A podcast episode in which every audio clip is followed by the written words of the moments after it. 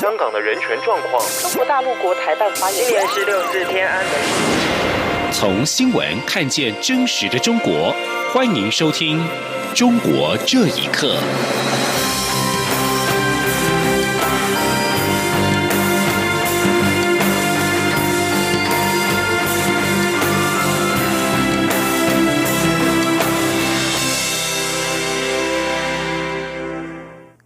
各位好，欢迎收听《中国这一刻》。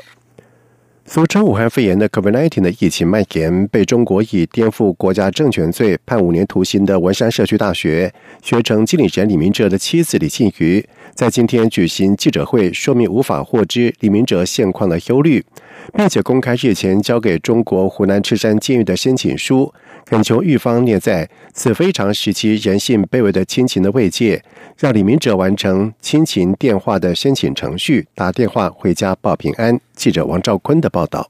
李靖宇表示，李明哲在狱中服刑三年来，从未收过一封平安信，他都是前往中国探视，才能知道李明哲是否平安健在。李明哲又无法像每个中国受刑人一样，每个月打电话回家报平安。李靖宇指出。武汉肺炎扩散，中国监狱禁止前往探视。他可以体谅这是因为天灾，但从媒体得知中国有几个监狱出现受刑人确诊病例，让家属相当焦虑不安。日前已透过陆委会转达一份正式申请书，希望在天灾此时，狱方能允许李明哲打电话向家人报平安。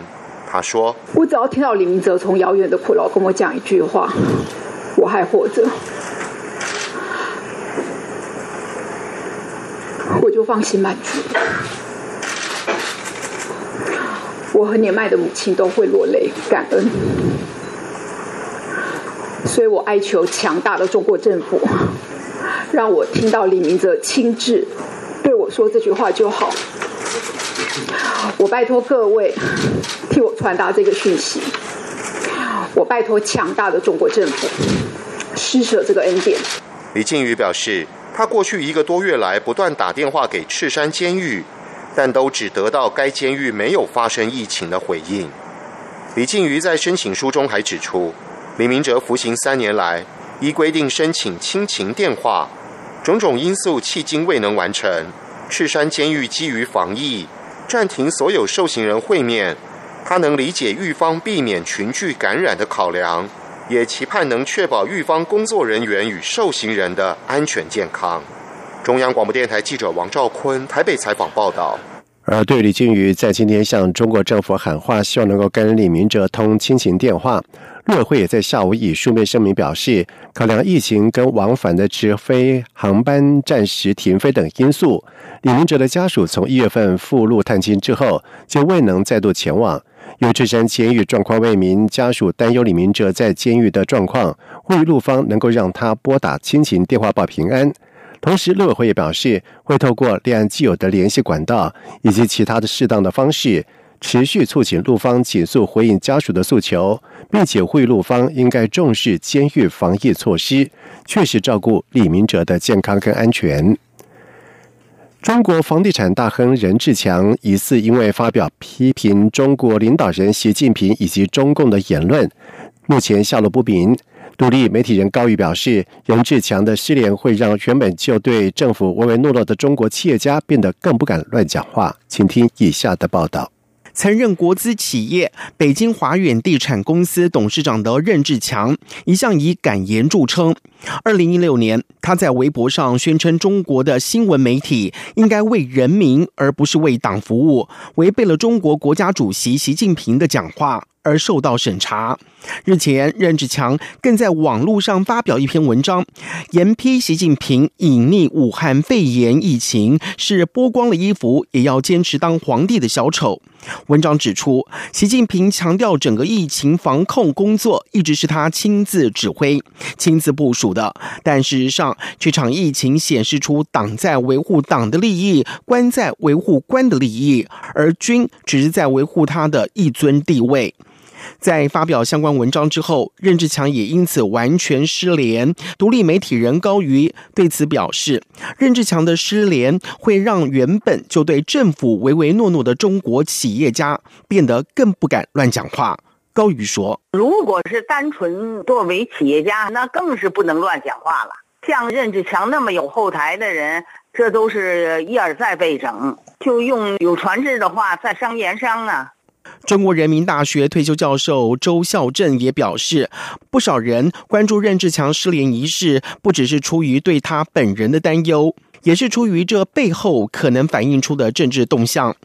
周孝正说：“任志强如果被抓起来或者软禁起来了，牵扯到习近平一把手、国家主席对国家副主席王岐山的一种关系。按照中国的老百姓的观点，就是说，如果主席跟副主席有了矛盾了。”有可能把副主席的跟他关系比较密切的人受影响。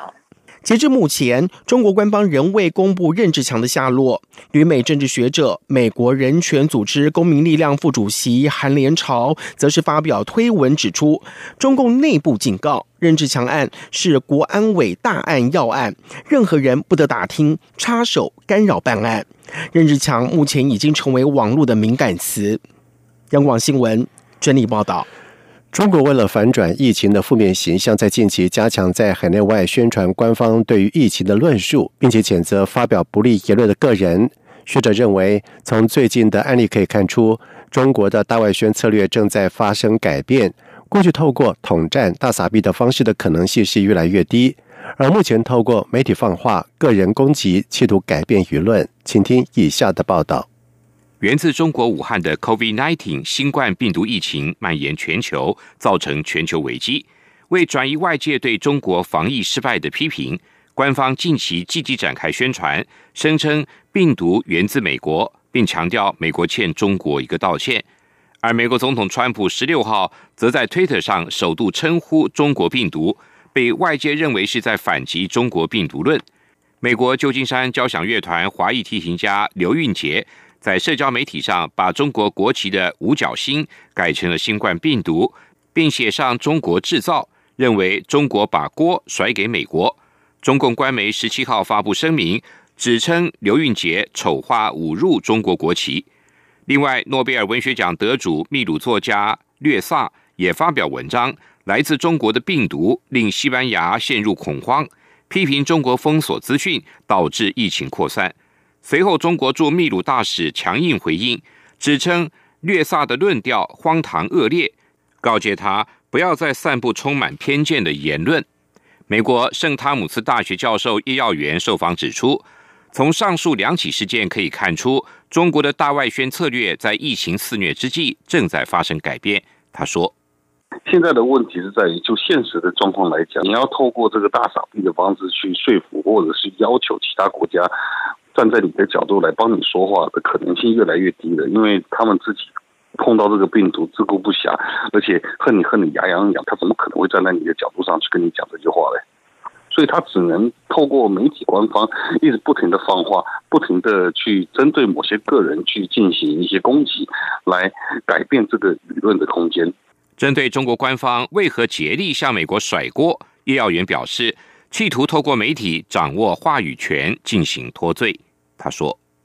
中国想要掌握这个话语权，去做一个脱罪的一个过程。我这种做法当然有它的理据啊，因为之前是一切在中国严重，现在全世界都很严重的时候，他可以据理力争，说这不是我的错，这是你们自己没有好好防疫，不要把罪怪在我身上。这其实是一个中国想要透过这种极端的宣传方式，更进一步去巩固自己国族主义的一个武器。”海外民间组织改变中国创办人曹雅学也表示，中国国家主席习近平在疫情初期为了维稳，就指称控制疫情，最后变成封锁病情资讯，所以闯了大祸。若对事件追责下去，会对政权、民意和世界声誉造成巨大伤害，可能比一场战争更可怕。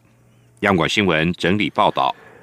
根据香港民意研究所最新的调查发现，香港从去年爆发反送中运动之后，市民对香港的新闻自由的满意净值是大跌了百分之三十九，来到负百分之二十一，这也创下了一九九七年以来的新低。对此，学者认为，这项民调反映出反送中运动已经让民众意识到政府的行为威胁到新闻自由，更向专权的方向发展。请听以下的报道。